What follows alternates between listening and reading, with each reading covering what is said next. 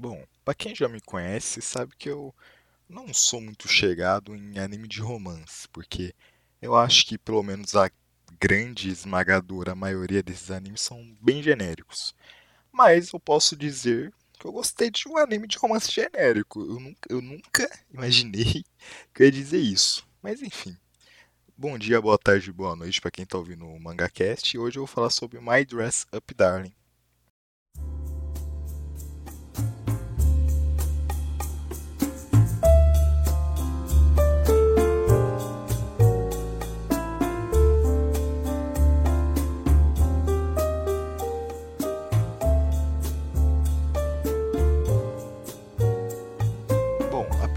Coisa que me fez sentir curiosidade de assistir anime mesmo foi o design dos personagens e não só dos personagens em si.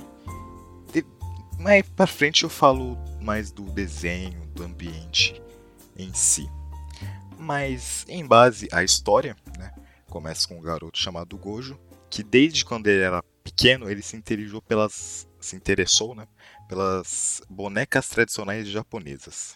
E o mais engraçado de tudo, ou triste, né? Se a gente for, for ver do lado do personagem, que é o Gojo, ele sofreu um preconceito pela, por uma menina que falava: Nossa, Gojo, você gosta de bonecas, cara? Você é meio nojento. Ela literalmente fala isso. É, é muito escroto, inclusive, mas é interessante de se ver. Você vê como, principalmente no Japão, esses países mais ditos tradicionais, podemos dizer, infelizmente, tem bastante preconceito.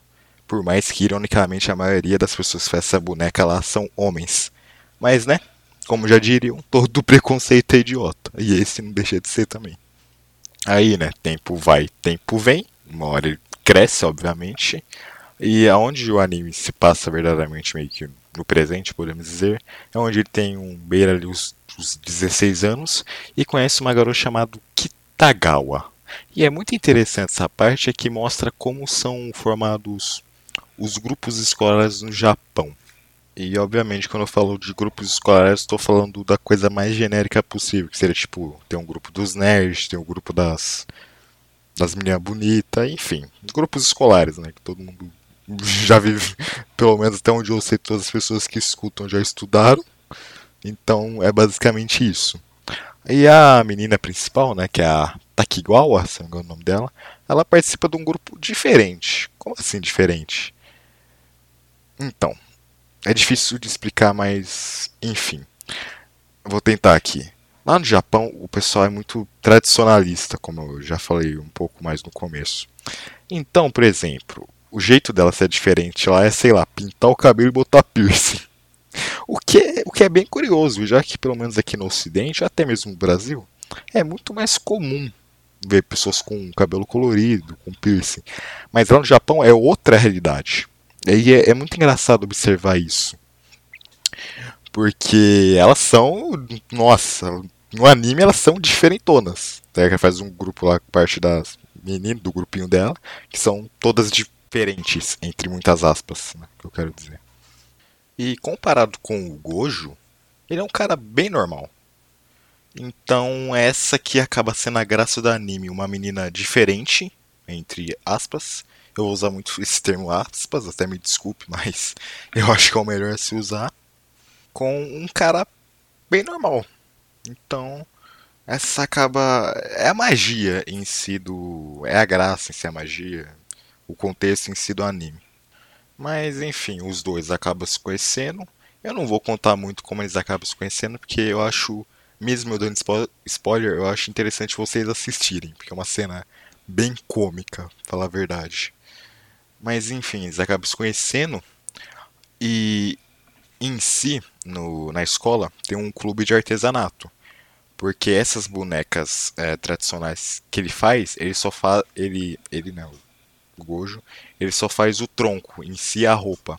Porém, contudo, todavia, como um, bom anime de romance, óbvio que os dois têm que se contar no clube de artesanato. O mais engraçado é que o anime deixa. Tipo assim. Ele deixa escrachado que essa foi a intenção, foi o destino. Eu acho isso. Achei uma sacada muito interessante, porque deixa bem escrachado mesmo. Eu achei interessante a ideia. Com isso, a Takagawa, que eu acho que é o nome dela, sempre esqueço, me desculpem. Ela acaba se, se maravilhando em si com o talento dele de fazer roupas. E o grande sonho dela é fazer cosplay. E ela, por algum motivo, quer fazer cosplay de um hentai. Sim, é muito estranho antes que vocês me perguntem. É, ficou, eu fiquei muito. Fiquei caralho, como assim? E é nessa parte onde a Takagawa ela se mostra mais pro Gojo em questão de sentimentos, podemos dizer. Como ela fala que o cosplay é um jeito de libertar ela. Sim, é, é muito estranho. Porém, o Gojo ele acaba meio que se encantando pro Era nessa parte dela querer se libertar, porque como eu já disse, ele é um cara que é muito na dele. Ele, ele não se importa com as coisas de se libertar, sentir arte. Então ele acaba ajudando ela a fazer as roupas. O cosplay, obviamente. E essa parte que eu falei foi basicamente o resumo do primeiro episódio. E eu sempre gosto assim de fazer mais os resumos para vocês entenderem mesmo a ideia. Eu acho interessante fazer um resumo primeiro, aí depois fazer uma crítica mais profunda depois, que eu vou fazer agora. Bom, o anime no dia que eu estou gravando já está no terceiro episódio. Porém, o segundo eu não, não achei interessante de citar, porque é uma coisa muito. Como posso dizer? Muito. É muito fanservice. é, é muito irônico que você está fazendo, é muito fanservice. Já a terceira coisa começa a caminhar de volta. Então, como eu não quero dar spoiler de tudo, senão perde um pouco da graça, eu convenho com isso. Então agora eu vou fazer uma parte mais crítica em si. E bom, o que, que eu achei do anime? Agora eu estou achando o anime muito bom, vou ser sincero. Mesmo ele parecendo genérico, e creio eu que é, porque tem vários animes que seguem essa mesma line, ele tem uma ideia em si diferente, que é o a ideia do cosplay que faz isso mudar. E é muito interessante essa ideia. Porque o cosplay, pelo menos no que a mensagem do anime quer dizer, é sobre uma forma de se libertar, de ser o que não podemos ser em si. E o mais engraçado é que essa ideia para o Japão funciona muito mais. Porque, como sabemos, lá o Japão é um país muito tradicionalista e lá não existe esse negócio de ser de sentir liberdade em questão social, talvez. Não existe muito isso. Lá meio que todo mundo é normal. Como, por exemplo, se você for ver uma imagem do Japão assim, como de várias pessoas andando na rua, você não vê muita pessoa diferente. Isso é, é claro.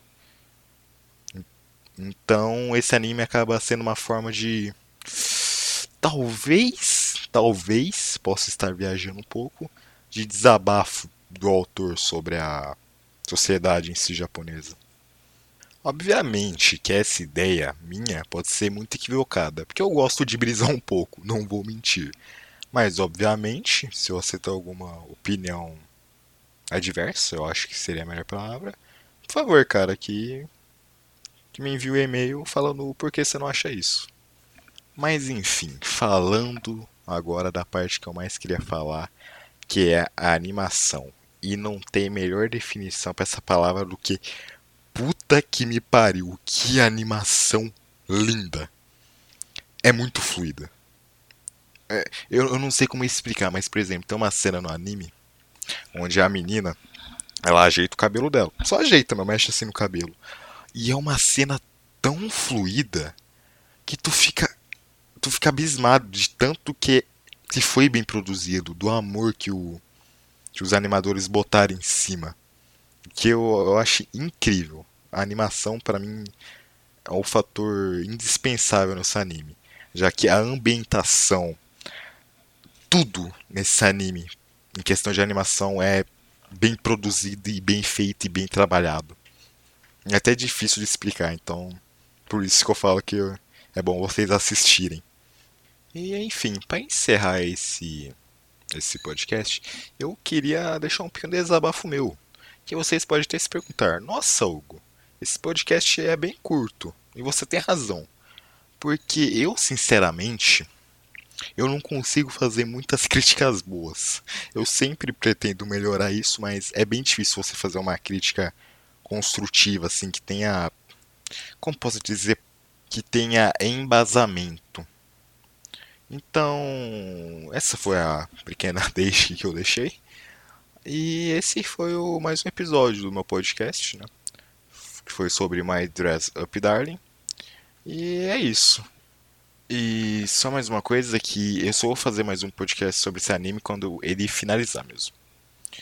E acho que é isso. Enfim, tchau.